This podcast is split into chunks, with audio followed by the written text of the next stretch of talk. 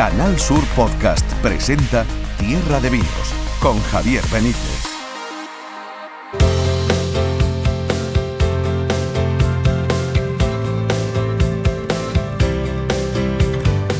Bienvenido todo el mundo a Tierra de Vinos, nuevo capítulo, nuevo episodio en la plataforma podcast de Canal Sur, de Canal Sur Radio, y hoy con vinos casi perfectos. Ese es el leitmotiv un poco del programa de hoy porque vamos a hablar enseguida con el director general del grupo Gourmets, que es un grupo con muchísimos años ya de trabajo de historia que acaban de organizar, por ejemplo, el Salón Gourmets en, en Madrid que elabora la guía Gourmets y esta guía se caracteriza, entre otras cosas, porque no da los 100 puntos, da 99 puntos. Bueno, pues esos premios de la Liga 99, que así los llaman ellos, se han entregado en la, en la pasada edición del, del, Salón Gourmets. Y entre esos vinos de 99 puntos, que es lo máximo que se recoge en esta guía, por eso digo que son vinos casi perfectos, porque ellos dicen que el punto final, el 100, se lo tiene que poner el consumidor. Ahí hay varios andaluces, ¿eh? Ahí hay unos cuantos, un puñado entre Jerez y Montilla, que están en lo más alto del podio. Vamos a hablar también hoy, está con nosotros mis catas enseguida Carmen Granados para hablarnos de los aromas del vino. Los aromas, qué importante eso. Saber eh, un poquito mejor de dónde vienen esos aromas, controlar un poquito más ese proceso de, de la cata en nariz, que, que, a algunos nos apasiona y para algunos es eh, quizá lo más interesante de una cata, la nariz. Bueno, y, y os tenemos que contar que hay una ruta del vino de Jerez por Londres, en fin, varias cuestiones más en este Tierra de Vinos que arranca ya.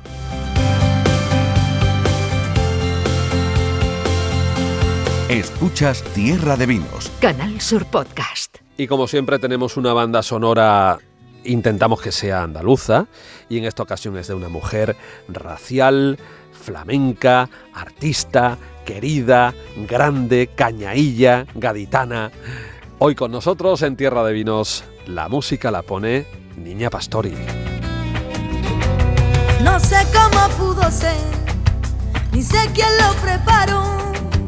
Solo te puedo decir que siempre fue una locura y en el presente he sido feliz. Tú dime que vale, tú dame lo que quieras, dame lo que vale. Tú dime que vale, tú dame lo que quieras, dame lo que vale. Que yo me bajo a la plaza porque vendo retales, camisas de colores y pañuelitos de lunares. Si quieres un regalo para dárselo a tu madre, también vendo abanicos y Bien, pues ya sabéis que en Madrid se ha estado celebrando el Salón Gourmet. Hablábamos del Salón Gourmet, el eh, pasado programa, la pasada entrega de Tierra de Vinos hablábamos de ese asunto, pero hoy queremos incidir un poquito más en conocer eh, qué conclusiones se han sacado de esta edición tan especial como todo lo que se está volviendo a hacer después de, los dos años de pandemia. Para eso eh, tenemos ahora el gusto de saludar a Paco López López Vago, que es el director general del grupo Gourmets. Paco, bienvenido a Tierra de Vinos, ¿qué tal estás? ¿Qué tal? Buenos días, ¿cómo estáis? Bueno, supongo que haciendo balance, mirando qué tal, eh, analizando qué tal ha ido este, esta edición del, del, Salón Gourmet, ¿qué nota le ponemos, director? Pues para mí sobresaliente, que duda cabe. No la pongo yo, ¿quién se la va a poner, no? Desde luego.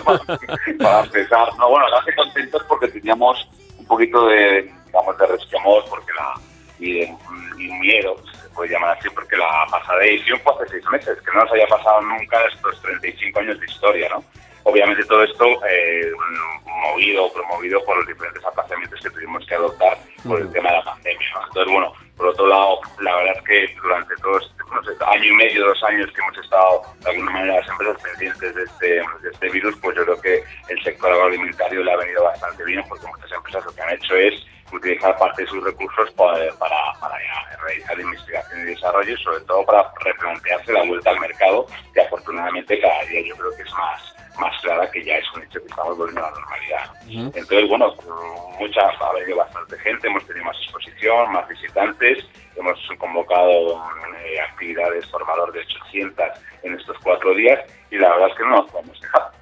Eh, hablabas del mercado, Paco. Eh, ¿qué, ¿qué, habéis observado? ¿Qué tendencias? ¿Qué novedades? ¿Por dónde, ¿Por dónde van los tiros para entendernos del mercado del vino en estos momentos, según lo que habéis visto en el Salón Gourmets?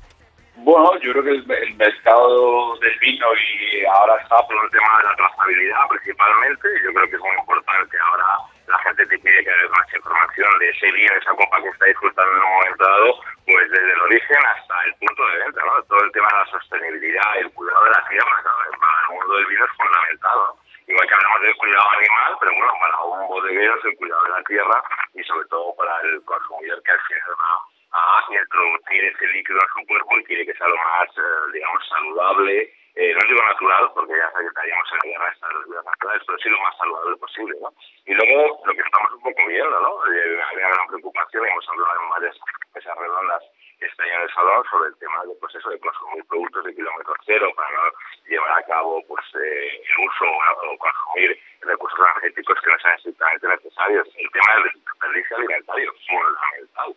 Creo que, creo que son los temas que se han tratado principalmente en el salón y sobre todo luego, pues como comentabas tú, hemos hecho una, el mundo del vino, la gastronomía y luego, pues, como decía más de 800 actividades que se han desarrollado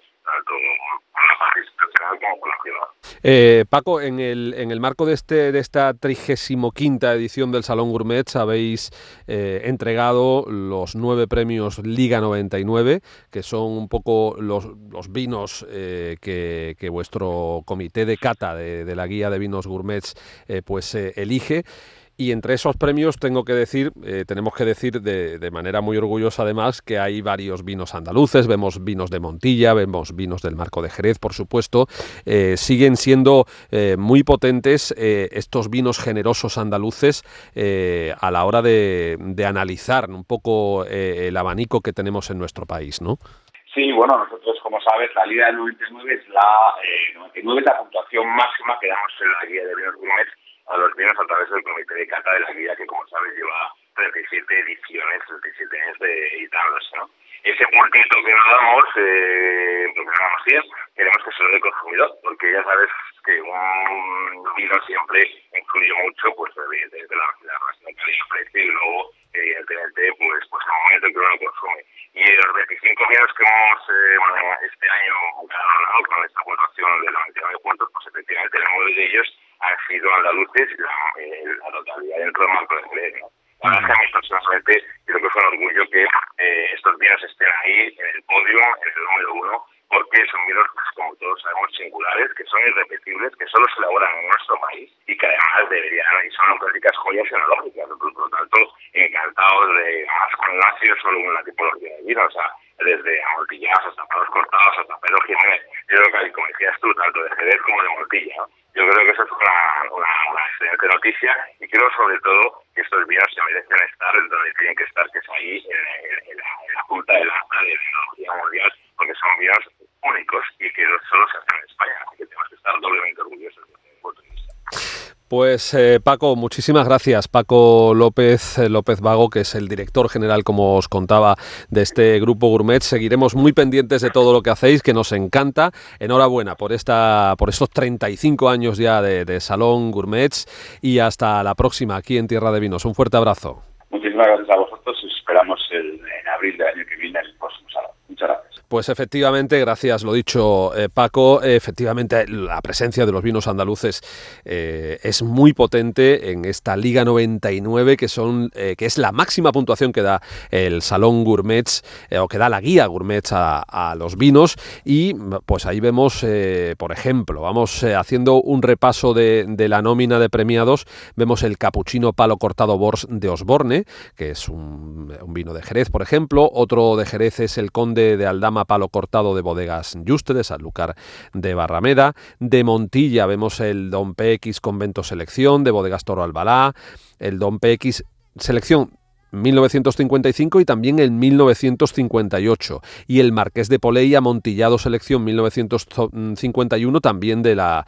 de las bodegas Toro de Albalá que se han llevado varios varios premios. También el Montearruid Amontillado Viejísimo Saca Única 2021 de, de Gracia Hermanos que también son de Montilla de la denominación de origen Montilla Moriles. Y vemos alguno más por aquí de, de Andalucía. El tío Pepe Cuatro Palmas Amontillado de González Vías eh, de Jerez, el Noé Bors también de, González Vías, el Tradición Amontillado Bors de las bodegas Tradición también de Jerez y bueno, esa es la representación de los vinos andaluces, pero fijaos que comparten además, eh, comparten palmarés con, con vinos muy conocidos eh, en nuestro país, como por ejemplo el Vega Sicilia Único 2012, que ha sido uno de los que también ha recibido 99 puntos, el Pingus 2018 de dominio de Pingus, Ribera del Duero, o Alto eh, PS Pagos Seleccionados 2018 de Alto Bodegas y Viñedos también de Ribera del Duero. Así que nada, que un motivo más para estar contentos eh, porque los vinos andaluces siguen triunfando allá por donde van. Seguimos.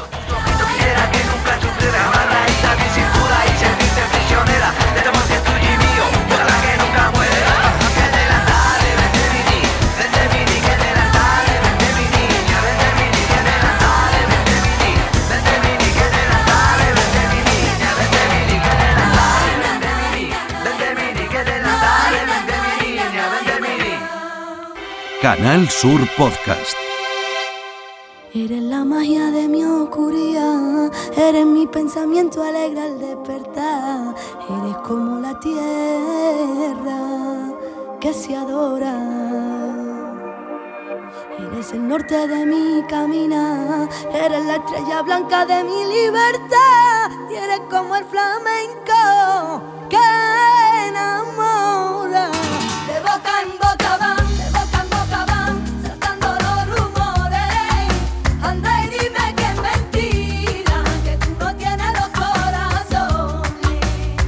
Bueno, pues vamos ahora en Tierra de Vinos con bueno, pues con una sección que nos encanta, porque además hace un par de semanas que no hablamos con ella y ya sabéis que es una de nuestras favoritas, que es Carmen Granados, mis catas.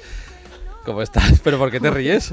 que me hace gracia. dice, Una de nuestras favoritas. Bueno, eso, que, lo, que lo dices tú. Hombre, pero no se lo digo a todas, ¿eh? Ah, bueno. Ni a todos. Vale. Venga, me lo tomaré como un cumplido. Hombre, por favor, mm, seguro que sí. Que Carmen, eh, hoy además eh, en tu sección pues estamos habituados a hacer catas en vivo y en directo, pero hoy traemos algo un poquito distinto. Me habla- hablábamos ayer y me decías, te voy a llevar una sorpresa, vamos a hacer algo hoy distinto en el programa. Sí. Mm, Y todo gira en torno a un libro que está aquí encima de la mesa del plató, que lo tienes abierto, a ver por qué página. Pues mira, por la 82. Eh, abierto por la porque página tengo mis 82. anotaciones, tú sabes que yo la cabeza la tengo un poquito. A mí me sabes. encantan cuando los libros esos están llenos de ¿Eh? Posis, de, mira notas, de notas al margen y todo eso. Mm. Eh, porque es un libro que no solo se disfruta, sino que se aprende y siempre mm, pues merece la pena tomar nota. Y este es uno de esos libros que nos está diciendo y que nos dice muchas cosas sobre el vino y que yo quiero que tú me cuentes un poquito, aunque sea por encima. Por encima. Se llama La botella 18 de Ferran Centelles, que bueno, no necesita pres- presentación. Ferran. Centelles es un grande de- del mundo del vino. Eh, ¿qué, qué es esto de la botella 18? Bueno, pues esto está entre un libro de ensayo y una novela. A mí Ferran Centelle me encanta, yo soy una enamorada de él y todo lo que hace me gusta. Pero esto en particular pues me, me atrae muchísimo porque, a ver, tengo que, tengo que reconocer que la lectura va un poco despacio, pero no porque no sea interesante, sino porque tengo multitud de cosas por medio que tengo que terminar y no me concentro. Pero este capítulo, mira, yo te voy a... Me río porque es que nos pasa un poco a todos. A me, todos. me veo reflejado. Yo tengo libros que, que los tengo ahí empezados y, y muchas veces digo, bueno, voy a, voy a retomarlos si es que me encanta. Pero, Sí, en fin, la este vida, la vida te tiene Sí, tanta- bueno. tantos frentes abiertos No que, muchas nada. veces... Eso está bien, eso está bien. Yo Pero sobre todo cuando es un libro que es un poquito también un libro de consulta, ¿no? Y de Sí, aprendizaje. ¿no? A mí me parece un libro de consulta y de hecho yo les recomiendo a los sumilleres, yo soy una de, de- una de ellas, mis catas somos sumilleres y lo que intentamos es seguir aprendiendo. Porque claro, el conocimiento del vino es tan amplio, somos eh, tan eh, ignorantes en ese sentido que tenemos que seguir estudiando y aprendiendo. Yo, bueno, voy a hablar de este libro que se llama En la botella 18 y como ya te digo, eh, Ferran eh, un día se le ocurre la idea, eh, como siempre, de explorar el concepto de lo que es la experiencia de degustar un vino y de, y de catarlo, ¿no? Y va ahí, se lo lleva a 17 personas diferentes, incluida gente que, que, que no vive, ¿no? Eh, gente diversa, gente del cine, gente de, de la cultura, de, de la, de la literatura, de la poesía y bueno, bueno, y gente también del vino. Y es aquí que yo en el capítulo 6, que es la sexta botella, porque Ferran lo que hace es que un día se va a un elaborador de vino y le dice, elabórame un vino eh, y sin etiquetar y sin nada, que lo voy a dar a, a catar eh, como, como tema de, de- de investigación. ¿no? Y yo me he parado en este capítulo 6, ¿vale? Que es el capítulo en el cual eh, eh, Ferran pues em, va a Zaragoza acompañado de David Molina. No me quiero enrollar mucho, pero es interesante este preámbulo. Le lleva a Vicente Ferreira una botella. Vicente Ferreira es catedrático de Química Analítica de la Universidad de Zaragoza y está considerado el mayor investigador de los aromas del vino que existe en Europa. Yo soy una fanática de los aromas. Yo cuando estoy en la escuela eh, incido muchísimo en los alumnos a que, a que huelan todo, que si están en la cocina huelan el pimiento, la pimienta, la fresa, el aguacate, lo huelan todo. ¿Por qué? Porque eso va educando la pituitaria, va educando a mí, el eh, cerebro. Yo te lo he comentado en más de una ocasión cuando hacemos las catas. Eh, Yo creo que la, la fase de la cata en la que más disfruto, en la que más aprendo, eh, en la que más matices descubro, más que la boca es la nariz. Totalmente, Me totalmente, parece maravilloso. Javier. Tú me sabes parece por maravilloso. qué, y además claro. muchas veces eh, los vinos me gustan más en nariz que en boca. Vea, Eh, coincido. eh, es, es curioso, pero, pero es verdad. Y por eso me me resulta interesante porque el tema de los aromas en esto de los vinos es, es, es una, bueno, es una de la, es la, colum- la columna Es vertebral. la pues. columna. Yo incido mucho en ese conocimiento y bueno, mis alumnos empiezan de los 10 que le pongo cada semana a reconocer uno y, y, y terminan reconociendo los 10, 15 aromas del examen. O sea, que eso es cuestión de ir De eh, práctica, como entrenando. todo, exacto. efectivamente. Esto es un entrenamiento eh, que es fundamental, en- entrenar la nariz, entrenar la Es pituitaria. que sin ella no, Eh, los igual sumilleres... Que, igual que entrenar eh, el, el- el paladar, pues lo Claro. mismo, pues, eh, pues, eh, Pero sin nariz, imposible. imposible. Imposible, imposible. Bueno, pues eh, eh, resulta que este señor tiene un montón de publicaciones todos los años desde que hizo su tesis y, en ella eh, habla del vino y nos vamos a centrar en la percepción del vino. Bueno, porque dentro de los aromas pues tenemos que contar con el sentido olfato. El olfato es el sentido que casi todo el mundo dice que renunciaría a él si tuviera que renunciar a uno de los sentidos. Y es aquí que le han preguntado a chicos menores de 30 años, esto está extraído del libro de Ferran Centella en la botella 18, y han preferido eh, prescindir de- del, del sentido De nuestros de... cinco sentidos, no estamos hablando concretamente en el mundo del vino, sino que tú No, en no. general Sí. preguntas a cualquiera y te dice, oye, eh, de los cinco sentidos que tenemos, ¿de cuál te desprenderías? Pues del olfato antes que de sus eh, teléfonos o de sus... Antes que eh, de la vista, que, de, que, del, que del gusto, Bueno, que del tacto, y que del oído, puestos- ¿no? Y puestos a elegir tener olfato o prescindir de los dispositivos electrónicos, ellos prescindirían de los dispositivos electrónicos. Los menores de 30. ¿Eh? De hecho, De- la... ¿Prescindirían de- Sí, del sí. olfato o de los No, dispositivos? no, no, del olfato. Ah, eso, eso. Eso Del que estabas diciendo que prescindirían de los dispositivos No, perdona, perdona, me he Al equivocado. revés. Nunca prescindirían de los dispositivos. Prefieren no tener olfato, pero sí tener un móvil, vale. Eso es. Entonces, la pérdida de olfato muchas veces se relaciona con episodios de, eh, de depresiones bastante severas. ¿Por qué? Porque pierde la capacidad de saborear, eh, todo se convierte en soso, en insulso. Bueno, no yo perdí el olfato, bueno, le ha pasado a mucha gente con el COVID, ¿no? Eh, yo fui uno de ellos. Afortunadamente fue durante muy pocos días, pero esos días en los que pierdes el olfato, inmediatamente y automáticamente pierdes también gran parte del gusto. Bueno, porque el- prácticamente el, al el gusto 100%. está conectado con el olfato, está Muy claro. conectado. Eh, y oye, eh, una sensación... Eh, a mí me mataría. Yo tengo mucha alergia. Y sobre todo mucha para un profesional de esto, Sí. Tengo mucha alergia y cuando estoy con rinitis, bueno, hago todo lo posible para tener la nariz despejada, bien- que bien bastante grandecita la tengo, digo, por lo menos tenerla despejada y utilizarla. Bueno, pues vamos a seguir, que no me quiero dejar nada en el tintero, seguimos con Ferreira, tiene un equipo impresionante, tiene expertas en química de los aromas, en análisis sensorial, en temas cognitivos, entre los que destaca cómo reconocer la tipicidad o la verbalización de los aromas cuando están en interacción de eh, los aromas del vino, porque es que es curioso cuando tú le das a alguien, dice, ay, ay, me huele, me huele, pero no puede verbalizarlo, no sabe a qué. Lo tiene en la memoria, pero no sabe a qué. Y eso es fundamental. Bueno, el proceso, evidentemente, que ha hecho este señor eh, eh, Ferreira es muy complejo, pero yo te lo voy a simplificar, ¿vale?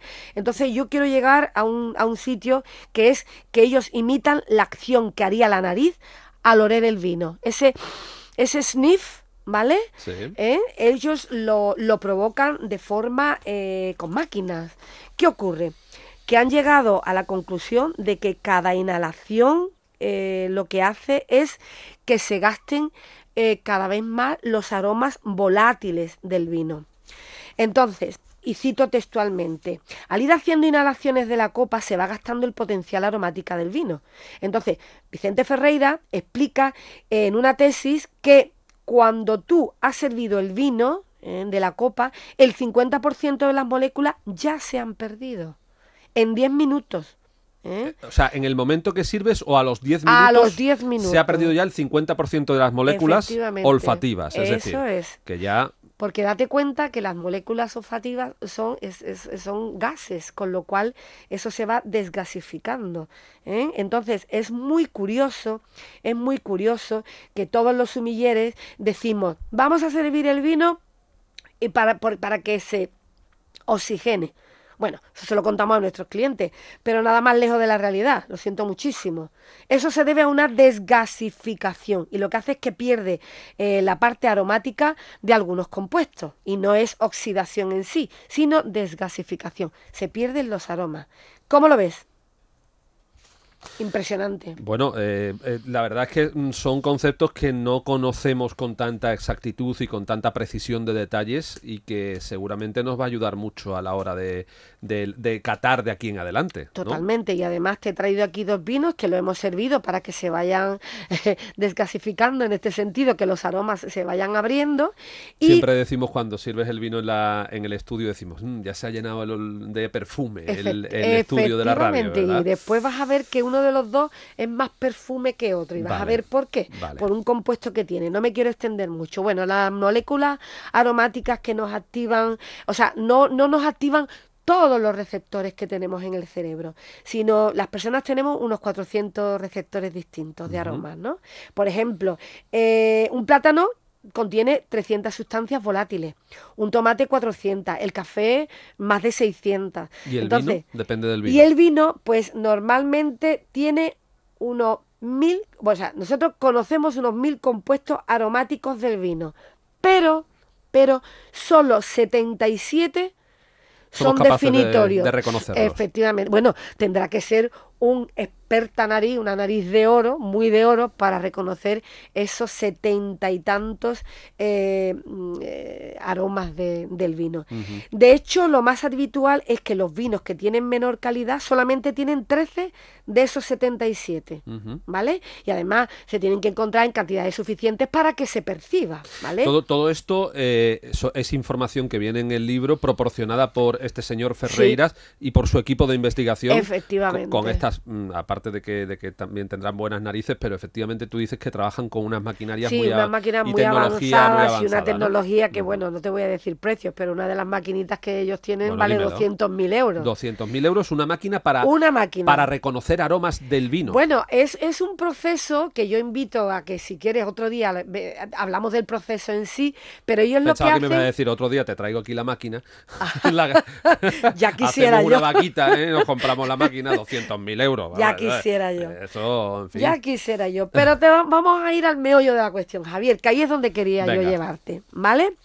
Entonces, no solo el tipo del compuesto que tiene el vino de esos aromas es relevante, también es relevante la cantidad, ¿vale? Por ejemplo, mira, aquí este vino que tengo yo aquí, que es un vino blanco, es de uva verdejo, tiene eh, un compuesto que se llama linalol, ¿vale?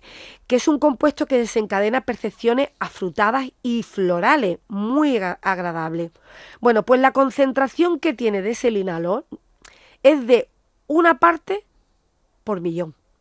Sin embargo, este que tengo aquí, que es de otra uva, que es de la moscatel, tiene cinco partes por millón de linalol. O sea, tiene el mismo compuesto, pero lo tiene en mayor cantidad, mayor presencia. Ujú. ¿Qué conlleva eso? A que, es, que huela extremadamente afrutada y que parece, como tú bien dijiste antes, un perfume. Te invito a que hagas tu sniff Primero en esa copa, me en llevo la a la copa de nariz verdejo. la que tiene menos de este compuesto. Tiene una por eh, una Por parte por millón. de li- linalol y te va a dar fruta, flor, Totalmente. Muy ¿Vale? primaveral. exactamente. Pero yo quiero que vayas a esta, la moscatel. Y es una moscatel blanca. El que tiene cinco partes de linalol por millón. Efectivamente. Bueno, Hablamos ya de perfume. totalmente. ¿eh? Hablamos de perfume. Es más incisivo. Eso eh, es, Te llena más la nariz. eso es. Eres capaz de captar más matices. Ajá. Efectivamente, la, Pues tiene más cantidad. O sea que no hace falta. O sea, no solo tenemos el aroma, también la cantidad. la cantidad de ese aroma. de ese aroma, lógicamente. Es la cantidad de perfume. Que te, no es lo mismo ponerte una gotita de Chanel número 5 como hacía Marilyn Monroe para dormir. Eso es. Que echarte medio bote. Eso es. claro. Y ahora te voy a hacer una prueba. Tengo aquí un tarrito, un botecito, ¿vale? Te lo paso. Venga. Quiero que lo abras y me digas qué aroma percibes ahí. Venga, lo abro, es un pequeño frasquito transparente con un líquido en apariencia también incoloro, transparente dentro, lo abro, me lo llevo a la nariz.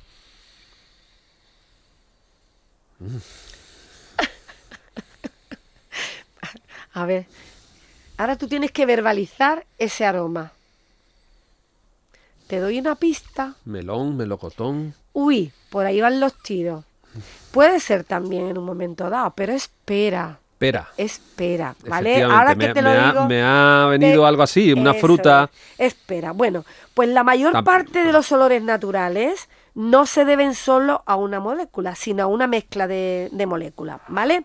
Entonces, según este señor, según Vicente Ferreira, el olor a pera se debe a una combinación que proporciona el acetato de isoamilo, que es lo que, a lo que huele el plátano, y el acetato de etilo, que es una molécula que recuerda eh, temas florales, concentraciones como las que tienen los vinos de Jerez. Entonces, el cerebro solo nos deja percibir un aroma. Lo que hace es que integra esas dos moléculas y juntas aparecen el aroma de la pera Williams. ¿Cómo lo ves? Fantástico, fantástico. Es un eh, curiosísimo, ¿eh? para los que no somos químicos profesionales ni, ni expertos en este tipo de cosas. Es, es- es un descubrimiento maravilloso ver cómo funciona todo esto del olfato y de los aromas. Desde luego que sí. A mí me parece un mundo entrañable. Y ya por último, que no Venga. quiero extenderme, el equipo está trabajando en detectar el futuro de los vinos eh, por su grado de madurez y ver si los vinos son capaces de eh, seguir un tiempo de forma óptima. ¿Qué hacen? Pues eh, eh, imitan la evolución del mosto, conservando el mosto en un medio totalmente vacío de oxígeno y a una temperatura, uy, oxígeno, que escándalo más salido, de oxígeno y a una temperatura elevada. Entonces consiguen en unos meses proyectar los aromas que ese mosto va a desarrollar, de tal fin que bueno, se ha podido confirmar que al vendiviar la uva en un gramo, en un grado, perdón, demasiado avanzado de su madurez, aunque nos pueda traer aromas golosos e ideales, pues eh, pueden eh, no llegar a un grado óptimo y pueden eh, permanecer eh, llegado un momento un poco muertos al final. O sea que ojo cuando eh, vendimiemos con uvas sobremaduradas. Oye, pues hoy hemos aprendido eh, con mis catas algo más sobre los aromas del vino, cómo reconocerlos y eh, os recomendamos, por supuesto, este libro, La botella 18, que eh, originalmente cuando te compras el libro viene acompañado Sí, de la viene botella. acompañado de la botella, pero no te extrañe que ya la ya botella esté agotada. esté agotada y solamente encuentren el vino, pero Y- merece y, la y pena. un poco el, el modus operandi, las instrucciones son leerte el libro y cuando te hayas leído el libro, catar la botella. Claro, esa es la, ese es el modus operandi, es el que yo quiero, yo quiero quiero catar esa botella contigo. Yo tengo una Vale. guardada para mis alumnos y Vale. otra la quiero catar Pues contigo. será un honor porque eh, mm, después de que te hayas leído el libro, mm, seguro que vamos a aprender muchísimo. Eso Yo voy a aprender muchísimo Eso contigo a la hora de catar esa botella.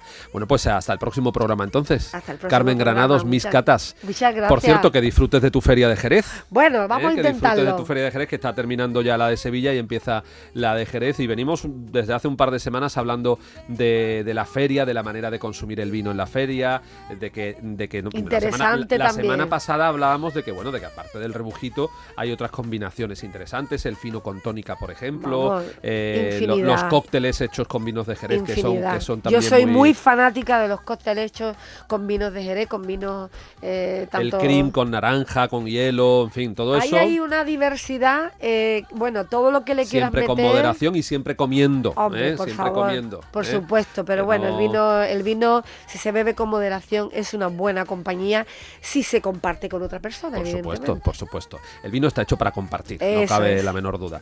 Carmen Granados, mis catas, gracias, amiga mía. A ti. Blanca de mi libertad, huyere como el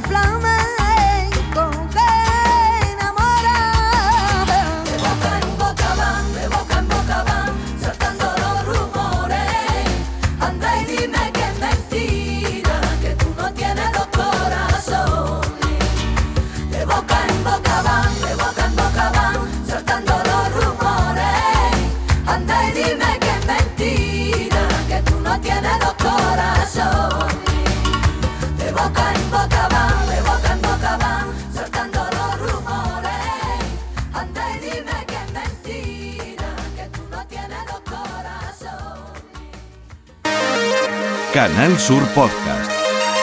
La tuya.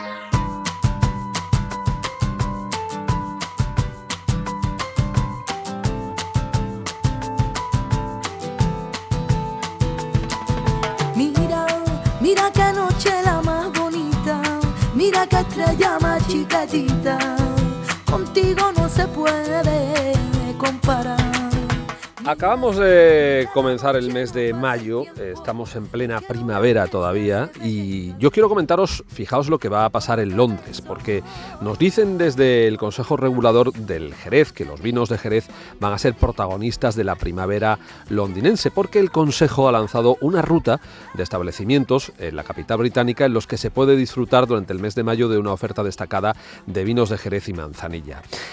Durante todo el mes de mayo, más de 45 bares y restaurantes londinenses van a rendir homenaje a los vinos de Jerez. ¿Cómo? Bueno, pues una selección de los mejores establecimientos de inspiración española de la capital británica, como por ejemplo, vamos a citar algunos, ¿vale? Hispania, José Pizarro, Brindisa, Aqua Nueva, de Tapas Rum, Vivo, eh, Ibérica, Barrafina, Pepito, cómo no, eh, Camino, entre muchos otros, van a elaborar propuestas de maridaje, eh, de tapas y de cócteles para mostrar al consumidor británico la increíble versatilidad de los vinos del marco de Jerez. Este London Sherry Tour, que es un poco como se le ha denominado, eh, va a llenar eh, de, de color sin duda alguna y de sabor la primavera londinense y llega a Londres para celebrar y capitalizar una época del año en la que tradicionalmente estos, vinos ya son eh, protagonistas de tantas celebraciones y ferias en el mercado eh, nacional. Ya hablábamos la semana pasada eh, de las ferias, de la de Sevilla, que, que está concluyendo, de la de Jerez, que está a punto de, comenzar. Bueno, pues nada, este evento, este de Londres, viene enmarcado dentro de la campaña lanzada en el Reino Unido el pasado mes de enero con eh, el objetivo de renovar la imagen de los vinos de Jerez en su principal mercado internacional. No olvidemos que este es el principal mercado eh, fuera de España de los vinos jerezanos, enfatizando que estos vinos eh, son iguales que ningunos únicos en el mundo y exclusivos por su origen, calidad y métodos genuinos de elaboración. Así que ya lo sabéis, si vais por Londres, en la página web del Consejo Regulador del Jerez eh, podéis eh, encontrar eh, toda, toda la información, pero que tenéis una ruta de 45, eh, 45 bares y restaurantes londinenses de inspiración española en los que podéis encontrar esta oferta para disfrutar. Además han hecho hasta un mapa, lo tenéis ahí en la página web de los vinos de Jerez eh, y ahí podéis eh, ver en el mapa cuál es el recorrido y por dónde podéis ir parando eh, para, para disfrutar de, de los vinos del marco de los vinos de estos vinos andaluces generosos en la capital londinense. Y otra noticia que os quiero comentar antes de que nos vayamos, porque José Manuel Sánchez Núñez ha sido nombrado presidente del Consejo Sectorial de Vino de Cooperativas Agroalimentarias de Cádiz. José Manuel Sánchez, que sustituye a Francisco Lorenzo Gallegos en el cargo, quien se despidió del sector el pasado 30 de abril en una jornada que se llamó el cooperativismo vitivinícola. El nuevo presidente sectorial inicia el mandato de cuatro años con el objetivo de implementar un plan estratégico para atraer a las nuevas generaciones al cultivo de la viña, qué importante eso, y a la producción vitivinícola.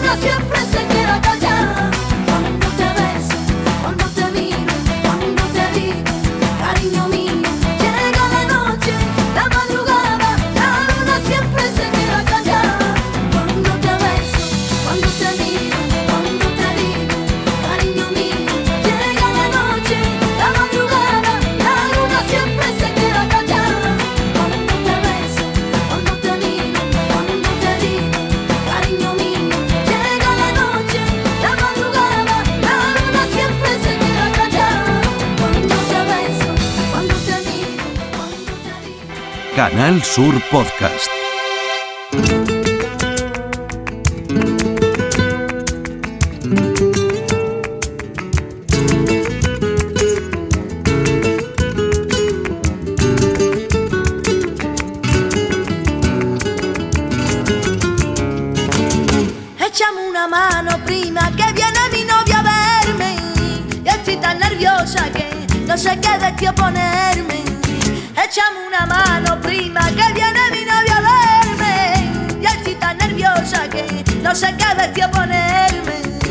Nos vamos corriendo, pero que sepáis que en unos días tenéis un nuevo episodio de Tierra de Vinos, como siempre, cada semana aquí en vuestra plataforma podcast de Canal Sur Radio. Gracias, gracias como siempre por estar ahí, por compartir estos ratitos con nosotros y escuchar eh, lo que tenemos que contaros de, tantas cosas que, que nos gustan. Y lo dicho, que pasamos lista, como se suele decir, que no quiero que falte nadie y que si estáis en la Feria de Sevilla o estáis en la Feria de Jerez o vais a disfrutar con eh, unos amigos en una cena, en un almuerzo, en un encuentro familiar, que, que eso, que el vino está para compartirlo, lo hemos dicho antes, y es lo mejor que se puede hacer y disfrutar alrededor del vino y compartirlo con la gente que queremos. Hasta la próxima, muy buenas.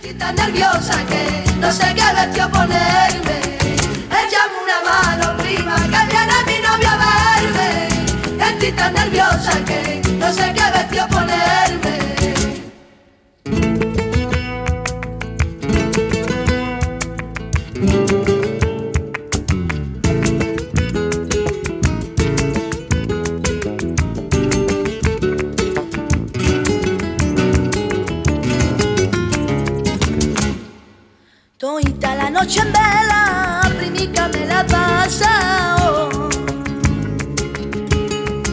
Pensando en el marinero que vivía cautiva. En la risa de su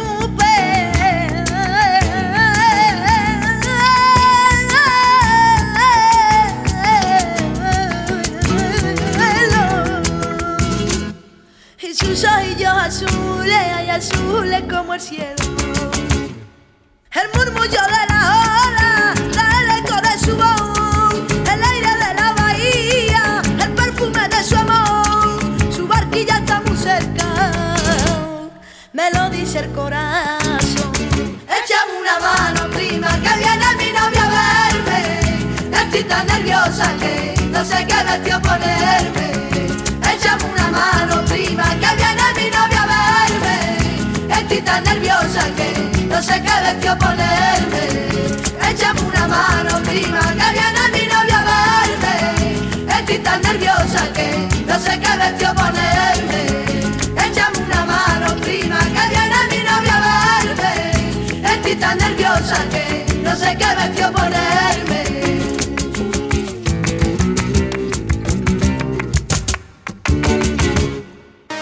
Canal Sur Podcast han escuchado Tierra de Vinos con Javier Benítez.